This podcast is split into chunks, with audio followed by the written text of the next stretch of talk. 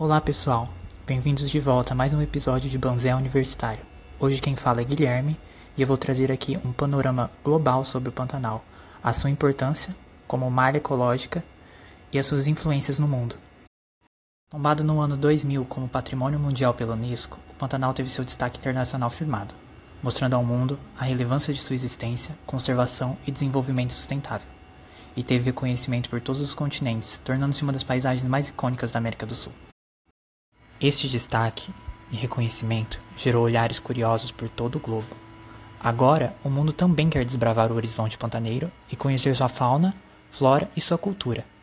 E assim, teve-se o boom turístico do Pantanal. Este boom que dura até hoje, com um crescimento constante ano após ano, movimentando mais de 300 milhões de reais todos os anos sendo deste montante 40 milhões vindo de origens intercontinentais, principalmente da Europa, Ásia e Oriente Médio.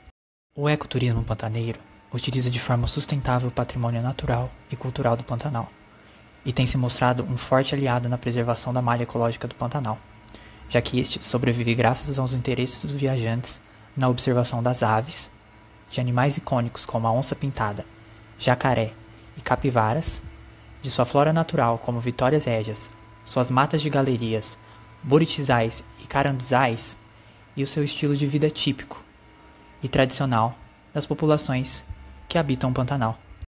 O turismo de intercâmbio constitui-se da movimentação turística gerada por atividades e programas de aprendizagem e vivências para fins de qualificação, amplificação de conhecimento e desenvolvimento pessoal e profissional.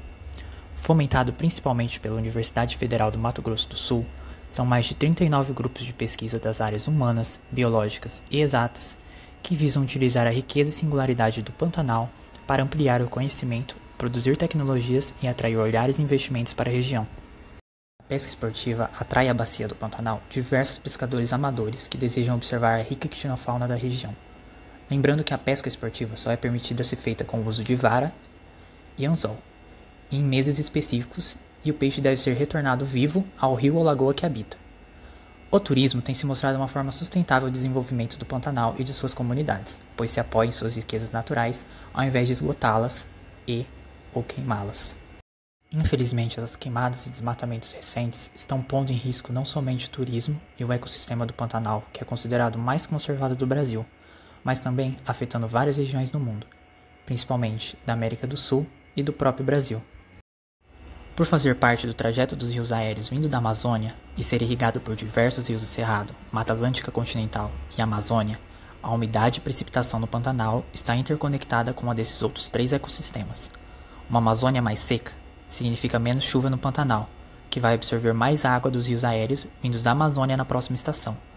Agora, menos volumosos, esses rios vão precipitar com menos intensidade no Cerrado e Mata Atlântica brasileira, fazendo com que seus rios não encham de forma usual, intensificando a seca no Pantanal, formando assim um ciclo retroalimentável que gera situações como o catastrófico ano de 2020.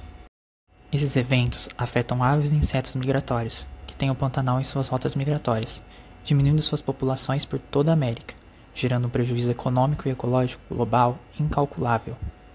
Jornais, revistas e programas de TV, nacionais e internacionais, vêm relatando a tragédia de 2020 noticiando o recorde de queimadas e levantando desconfianças em relação à capacidade do governo brasileiro no que diz respeito à conservação desse ecossistema.